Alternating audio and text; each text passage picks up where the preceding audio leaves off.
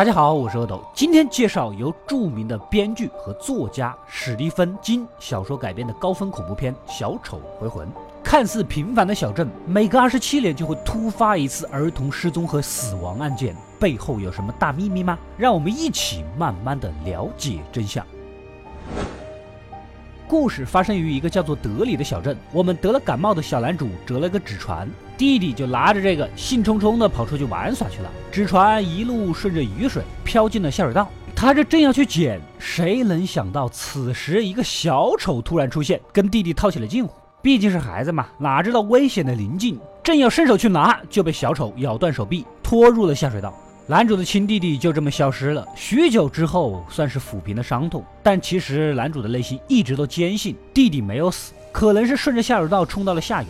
男主的学校呢，有几个要好的小伙伴：花楼的眼镜仔，有着严重洁癖的妈宝弟，一个比我发际线还高的小卷毛。大家约好暑假去小溪边玩啊，正巧小溪就是下水道的下游，大家一起去帮忙找找也好啊。另一边，小黑是屠宰场的学徒，他的父母死于一场火灾。这天呢，正要去上班，紧闭的大门突然出现了他父母遭遇火灾的恐怖景象。随后，小丑就出现了。就在关键时刻，一群经常欺负小黑的校霸混混们路过，也算是因祸得福的救了小黑吧。男主的朋友小卷毛害怕他老爸办公室里的一幅恐怖的抽象画，这天去放东西，油画突然就掉了下来。小卷毛呢，就把这个画给挂上去，画中的那个恐怖女人竟然不见了。一回头，那个女人突然出现在眼前，吓得卷毛夺路而逃。新生小胖刚转到男主的学校啊，不仅一个朋友都没有，由于比较胖，还经常受那些小混混的欺负，只能泡在图书馆里看看书。这无意间翻到了小镇历史的图书记录。这个镇子曾经发生过好几次群体死亡事件，什么钢铁厂爆炸案呐、酒吧纵火案呐之类的。其中一张照片若隐若现的有小丑的脸，再往后翻，一个树上挂着一个孩子的头，怎么这么像男主的弟弟？但是时间对不上啊。此时一个红色气球飘过，沿路还放着奇怪的扭蛋，像是引他过去一样。小胖好奇地追到了地下室，突然灯光一阵闪烁后熄灭。老照片中那个被烧死的小孩的无头尸体径直朝他走过来，小胖赶紧撒丫子的跑啊，直接撞到了管理员大姐的身上，幻象才消失。看来小丑就是幻化成大家内心中最害怕的东西，才能更好的吞噬他的猎物啊。小胖刚从图书馆出来，就碰到了小混混，被他们给逮到。为首的黄毛拿出弹簧刀，要在小胖的肚子上刻上自己的名字。哪有你这样做坏事还留名的？这个智商在恐怖片里属于必死的。情急之下，小胖一脚踢过去，一路狂奔。正巧遇到男主几个人，大家平时都是被那帮混混给欺负的啊，于是决定带小胖离开。在药店遇到了我们的女主，正在买卫生巾。他也是经常被女同学欺负，还造谣他什么身心浪荡之类的。女主在家里还有个控制欲、占有欲极强的变态老爸。总之，大家都是平日里混得比较窝囊的，就算这么认识上了，隔天一起玩的时候，小胖也就把他图书馆里发现的事情呢告诉了大家。这个镇子儿童的失踪率和死亡率比一般的镇子高了六倍，肯定有问题啊！妈宝弟回家路上经过一间废弃的木屋，竟然就遇到一个满脸深苍的恐怖丧尸。他本来就有洁癖，又有哮喘，那还不吓得要死，一路狂奔，果然遇到了小丑。而另一边，女主在家也听到了下水道传来奇怪的声音，拿着卷尺探进去看一看，竟然拉出了带血的头发。突然，这些头发将女主给捆住，然后大量鲜血喷涌而出，将整个卫生间染红。女主当然是吓傻了，可变态老爸听到动静走进来，对眼前的景象视而不见。难道说只有小孩子才能看到这些东西吗？女主现在正值初潮之期啊，她怕的就是血，当然还有她变态的老爸了。视角来到男主那边，他也不好过，在家里的地下室也看到了失踪已久的弟弟，还穿着失踪那天的黄色雨衣。接着，小丑照常出现吓人。小丑啊，小丑，你这节奏轮番吓唬，一天天你忙得很呐。隔天大家聚到一起，决定到女主家帮忙做清洁。男主就先坦白了，他见到了小丑。这么一说，大家都承认见过小丑了，除了眼镜仔。Wait, can only virgins see this stuff? 可能只有纯洁的人才能看到小丑的幻象吧。回家路上又遇到了小混混，正在欺负小黑。大家多年来受霸凌的委屈，今天一起宣泄出来。双方打起了石头战，男主这边人多势众，最终还是将黄毛的跟班给打跑了，留下黄毛狼狈的倒在地上，独自面对失败。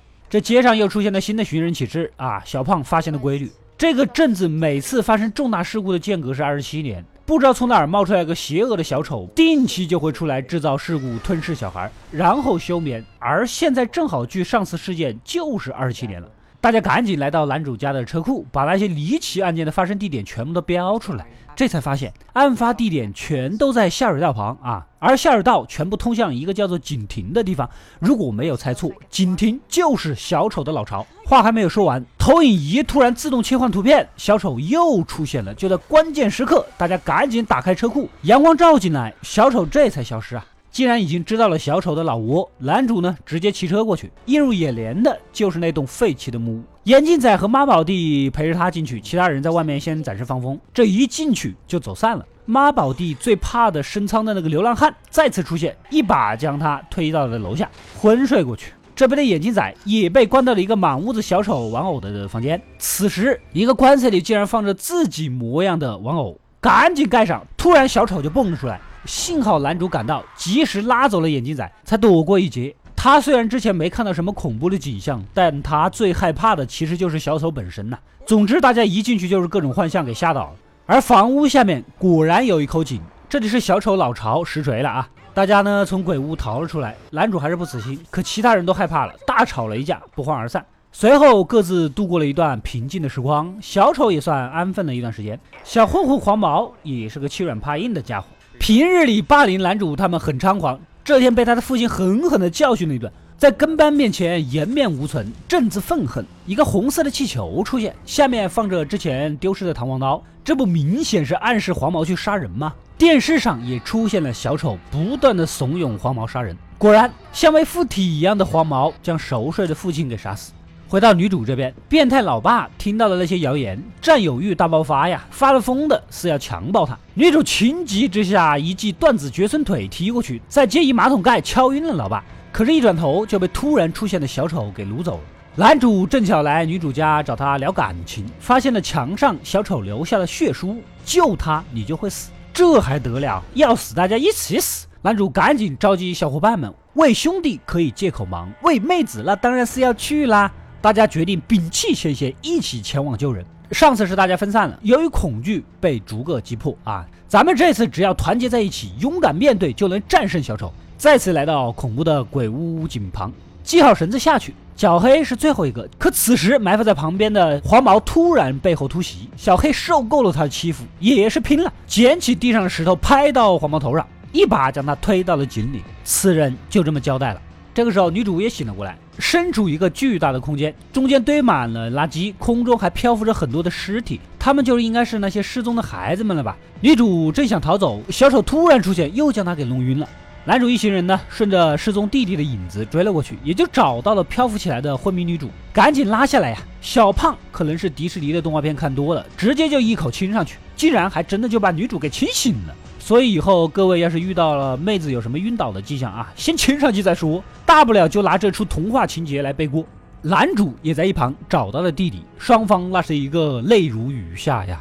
可男主认清了现实，弟弟早就死了，这根本就不是他弟弟。于是掏出小黑从屠宰场拿出来的枪，扣动了扳机，果然弟弟抽搐中变回了小丑本来的模样。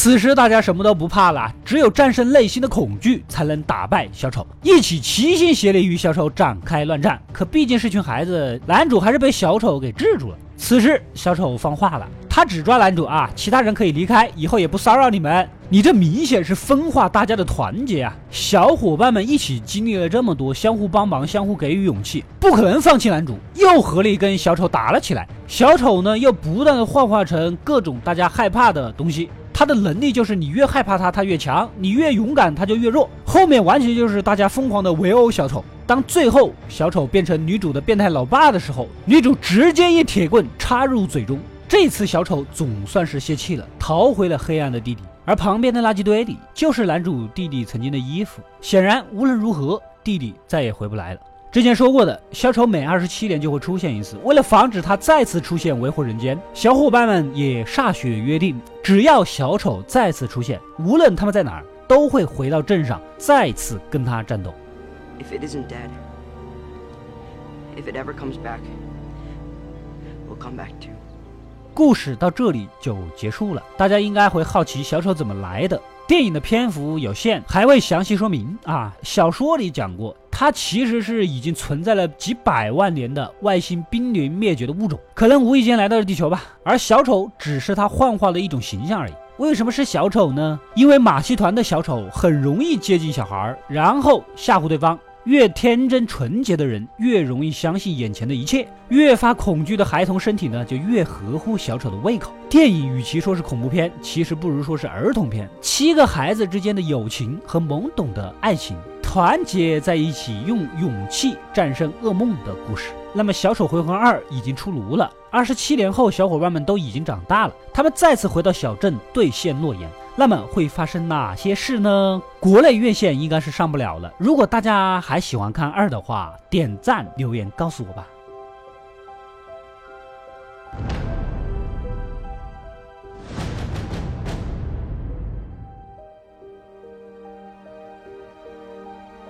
我是阿斗，一个让你沉迷于故事的讲述者，浓缩电影精华又不失它本来的魅力。扫描二维码添加我的微信号，除了能第一时间收到更新，更有独家解读的视频等待你的发掘。扫描它，然后带走我。